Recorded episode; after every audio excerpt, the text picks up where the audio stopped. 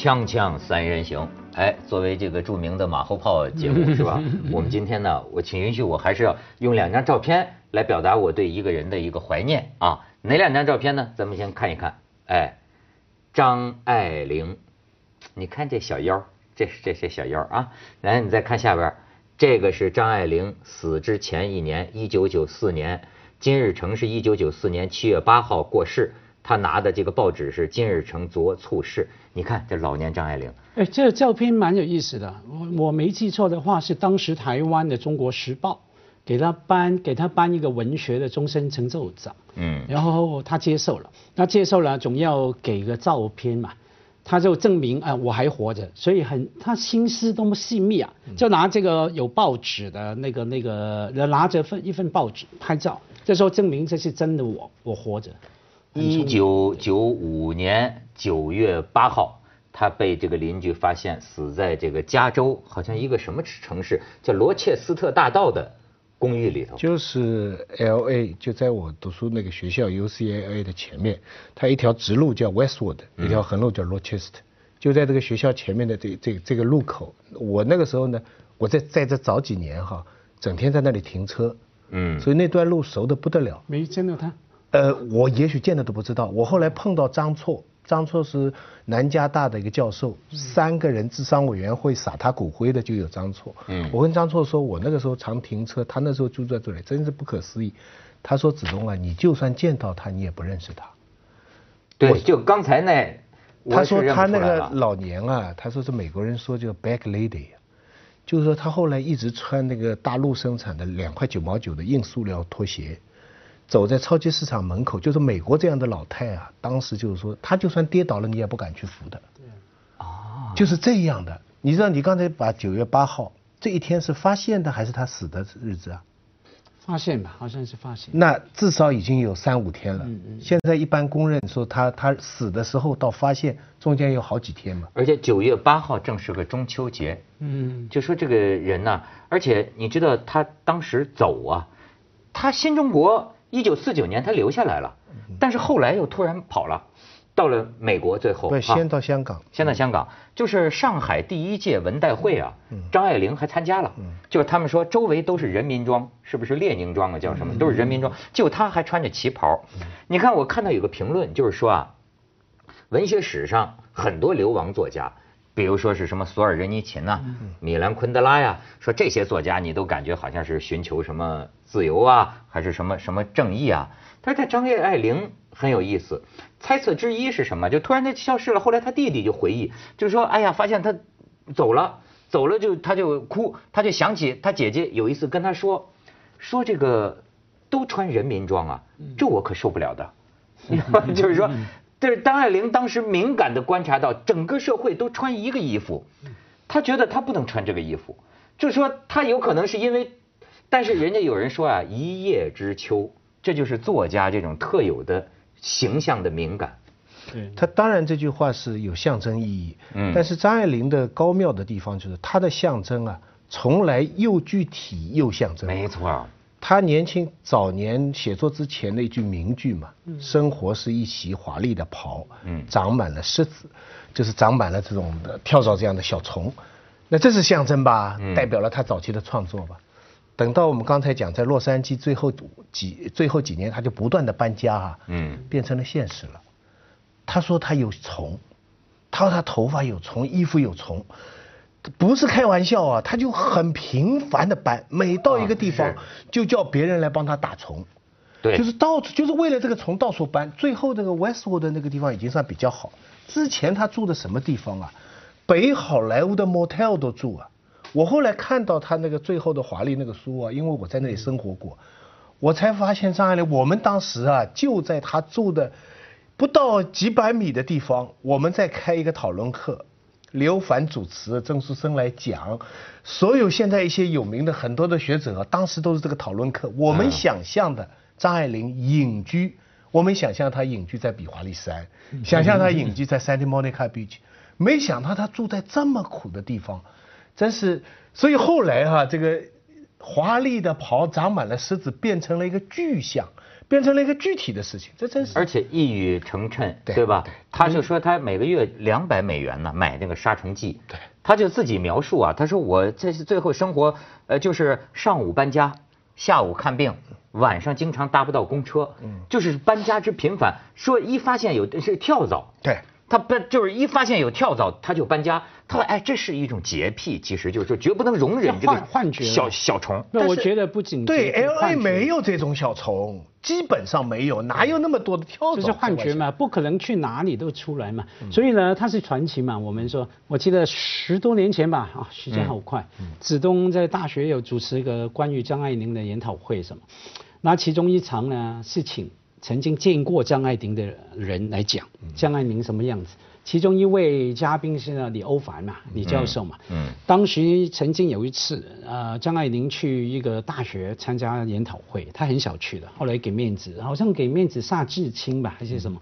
那李欧凡是那个留学生，负责去接她，然后他就描述他怎么样敲他门，怎么样陪着张爱玲从她住的宿舍走路去会场这样子。然后每个人听得如痴如醉啊！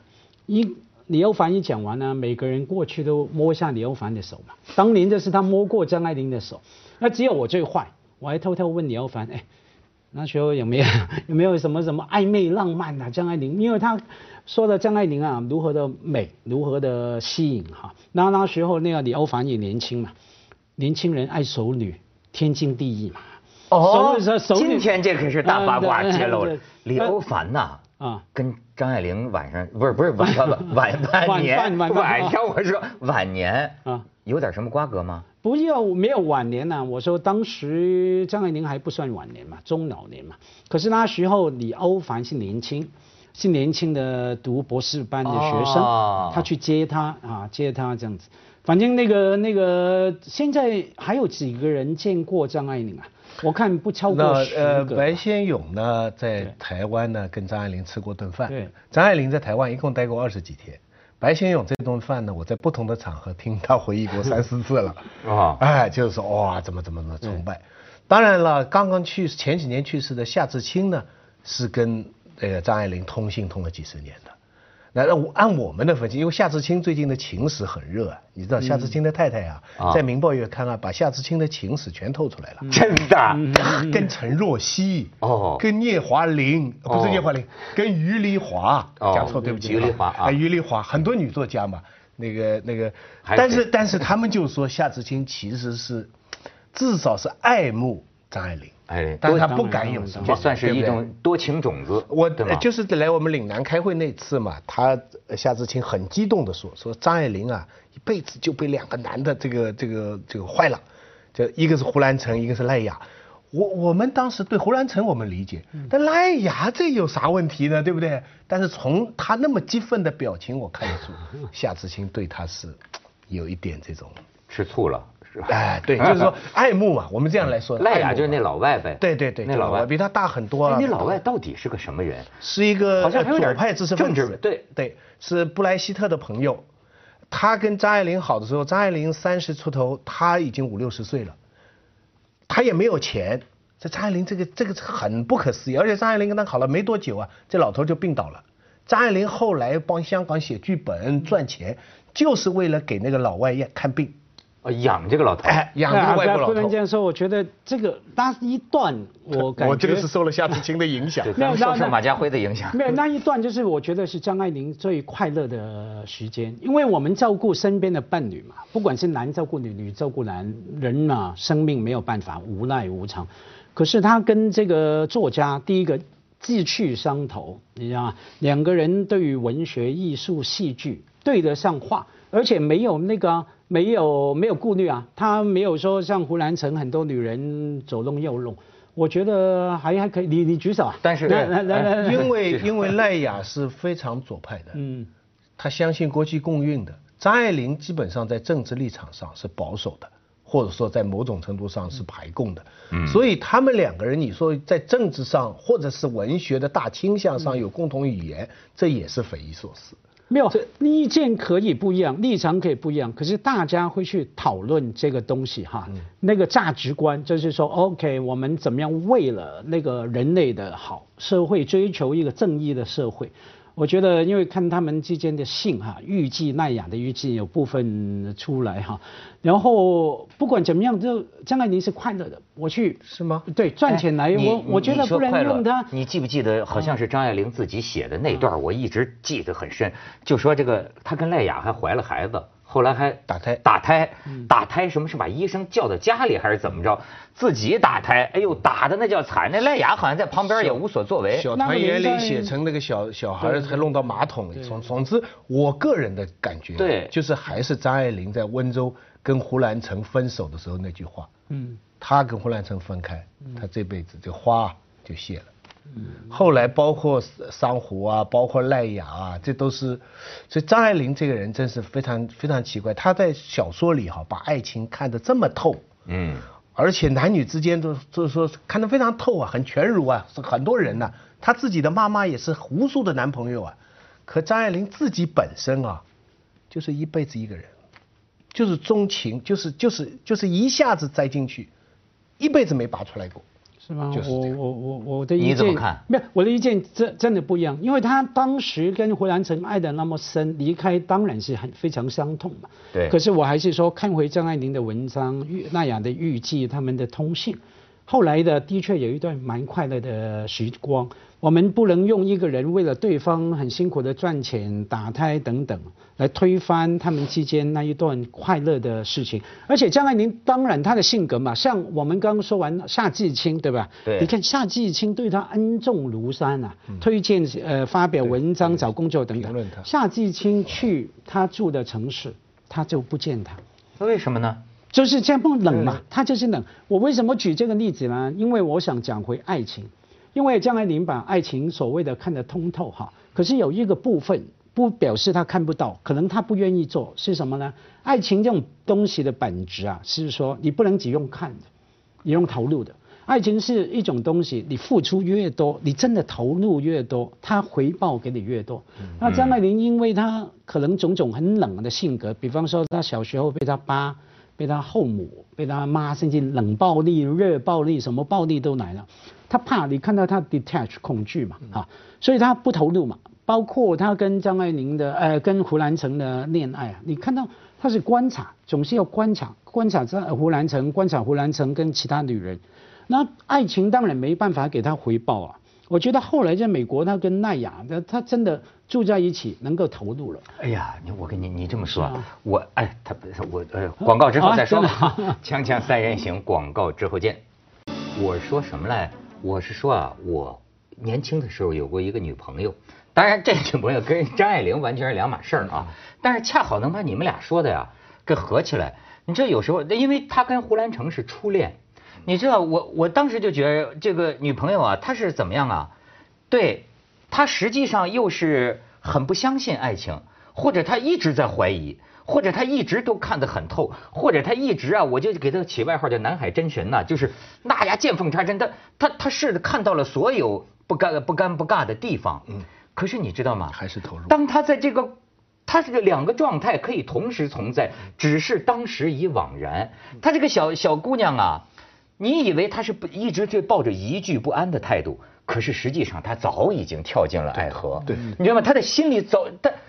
你说他这这这种矛盾你能理解吗？就是他一直在看着你，这个讲的很透。但是他实际上他跟胡兰成就是这样，就是因为他全部都进去了，所以他才看得那么透，这才那么较真。他他甚至爱你他到后来哈，他再跟桑湖啊，再跟赖雅哈，那就宽容了。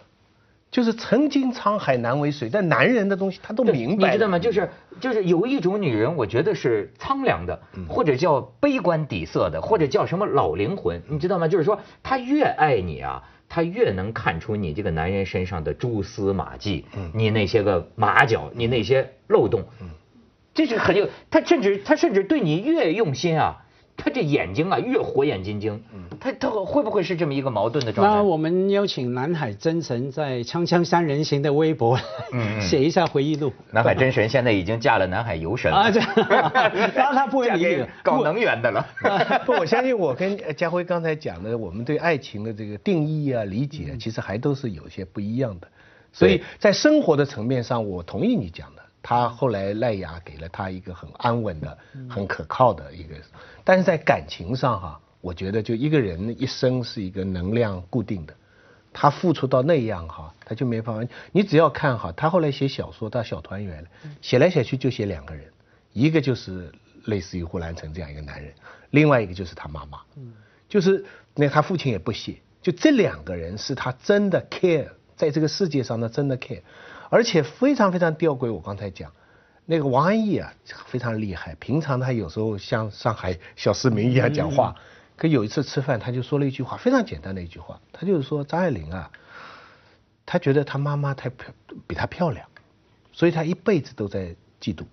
真的吗？哎呦，这话深透了，深透了。后来仔细想想，非常对。他嫉妒他妈妈的风光。对他很多方面在跟他妈妈较劲，那他觉得他母爱不够。他在他妈妈的现代教育，他爸爸那套老的哈，实际上他受影响。他妈妈的现代教育，西方式的教育哈，使他自卑。但是另外有一层心理啊，有评论家说过，所有的女人都是同行，所有的女人都有竞争。他跟他很少有人会这样看待。你现代社会，甚至有人家也不写出来，没有一个作家公开承认说过女儿跟妈妈在在较劲儿。然后她妈妈所有的男朋友，她写了十几个在小团圆里边，她都是恶狠狠的去讲她妈妈的这个不好，小脚还要到浅水湾游泳，你的脸都变了，什么什么，然后又把她妈妈讲得很漂亮，然后最后还要还钱。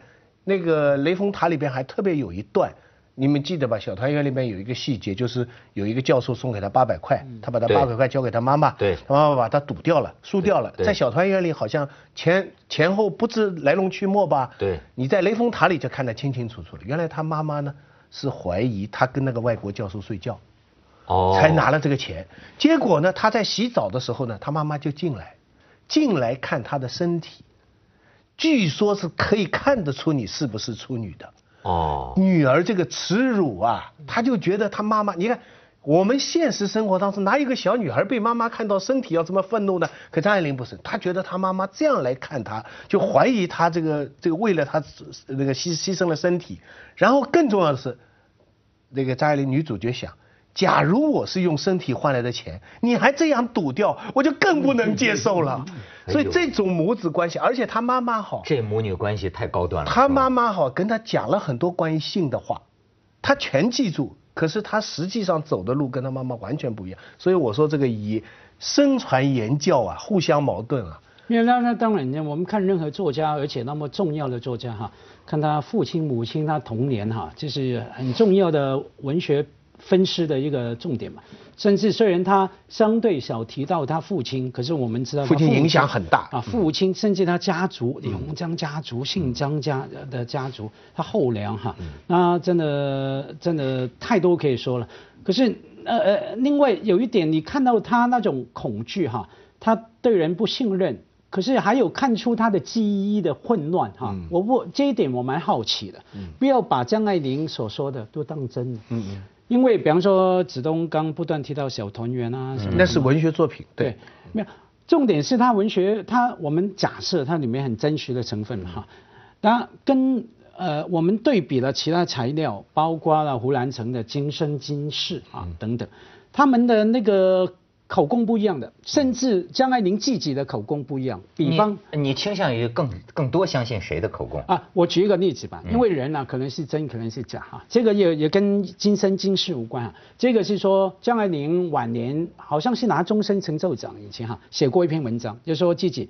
哎，嗯，以前小学啊，参加征文比赛，那个叫西风世界，对对对对，什么征文比赛被人家不公平对待，本来是第一名，对，后来没有，等等等等。后来评论家包括包括只在把他挖出来说他记错，挖出很多材料没有啊？你记错啊，根本不是那回事啊。OK，那就是我们就想，您对你好像那么重要的事情，怎么你会记错呢？你这个人的性格，你对事情的理解是怎么样呢？那对爱情的关系种种都是。比方说胡兰成的《今生今世》里面说到，哈，将来您跟他聊到上海当时有一位姓金的黄金的金的画家啊，他说，嗯，他是最好的最好的画家什么？呃，张爱玲还写过几笔称赞他的画。可是，在小团圆里面呢，就说他太烂了，很烂的画家。我当时就就看到他很烂，等等的。当然，可能因为过了几十年，感觉印象都不一样。可是我的意思是说，晚年的小团圆也好，雷峰塔也好，他是到了晚年经历了那么多伤痛的张爱玲，重整他的记忆过去。那里面到底有多少的混乱，多少的扭曲？他不单是重整，不单是重整记忆，而且他还是写文学作品。嗯，所以他虽然是用自己的材料写文学作品，他归根结底他是文学作品。哎，所以他不是在跟胡兰成吵架。那不有点像曹雪芹吗？对，又是自己的，又是文学的。他他有些地方啊，我觉得他是文学创造。哎，比方说胡兰成自己啊，从来没觉得一个男的几个女的有什么问题。嗯，他自己说的一棵桃树开很多桃花，他觉得很好。嗯，可是，在电小说里边就把那个男的描写成在阳台上，呀，爱两个人痛苦啊。你知道这种描写就使得这个男的变得很叫人同情，你知道吧？但是现实生活当中，胡兰成才不那么痛苦呢。不痛苦吗？对啊，我不相信。他，哎，你没看《今生今世》啊？痛苦总是。胡兰成他有一大套的理论，就是说一个男的有不同的女的哈。他是完全顺理成章的，是是可以接受的。他要是在张爱玲和那个小周之间，胡兰成的这个犹豫抉择，连痛苦都没有，那这个人可就没人味了。不不不不不不，他不能说他没人味，他是用的是中国传统男人、中国传统文化的一套观念。他说我们中国人的男女关系不是联系上帝的，你你你们两个家人。没错，我一般跟女女朋友分手的时候都引用胡兰成的话，就我们就像天上两个什么星辰，遥遥。相望，虽然永不见面，但是朋友。他还不单是小周呢，他还有范秀美呢，他后来还有那个那个那个黑手党的那个老婆呢，胡兰成。不不不，这叫流氓不可怕，就怕流氓有文化。锵锵三人行，广告之后见。那我刚说你们两位都对啊，我们要，我觉得我们要记住，感觉可以不几种的，很多种同时存在哈。我觉得胡兰成是什么呢？会痛苦。可是很快就忘掉他的痛苦，就像他说张爱玲啊，他说爱玲啊，爱玲是容易感激难于满足，很容易感激别人啊，人家帮他忙对他好，感激、感动啊，感谢，可是不容易满足，转头呢要求更多。那怎么说呢？像胡兰成今生今世哈，他讲到他跟那个小呃小护士小周嘛，嗯，在一起的时候，他觉得隐隐约约对不起爱玲，我觉得也是不该的，所以呢，我就。三天没找小周了，然后自己也很快乐。可是呢，三天后又两人如常，当然他描述的非常漂亮哈。嗯。呃，继续在一起，然后知道离开呃之后，他跟小周呃分开了，回去上海啊的呃离开南京，因为我跟张爱玲非常快乐，所以他不是没有痛苦，不是所谓痛痛苦，就是说。不是他自己所说的什么一一个男人几百个女人无所谓，对，他有挣扎，可是他转头又忘了。其实基本上还是精子的哲学是在里面。我我就觉得，哎，我算是个业余读者啊，就是我的看法无足轻重。但是我我我觉得有一个就是我我可能是个偏见吧，我呢。认识了张爱玲，就觉得张爱玲很特别好，特别很很喜欢。通过张爱玲认识了胡兰成。嗯。那么刚看到胡兰成的时候，真是惊为天人。嗯。我真是被胡兰成啊蛊惑过一阵儿。嗯。觉得胡兰成也真不是一般人，那就是是仙儿，对吧？好，但是也不知道为什么到现在啊。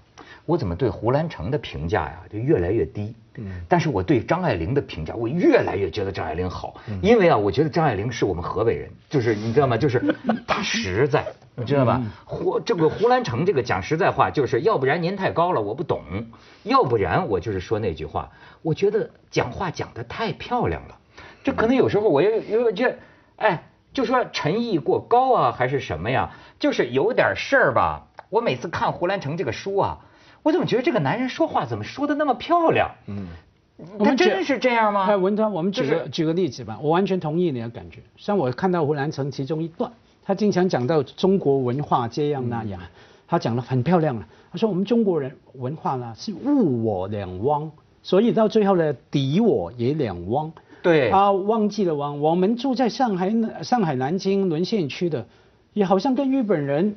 无无无无隔啊，哎，没有相隔不不关系啊。他说就像以前嘛，哎，皇帝可能是满洲人，天下还是汉人的。OK，那我看到这一段好漂亮，写得很漂亮，我重看再重看。汉奸言论。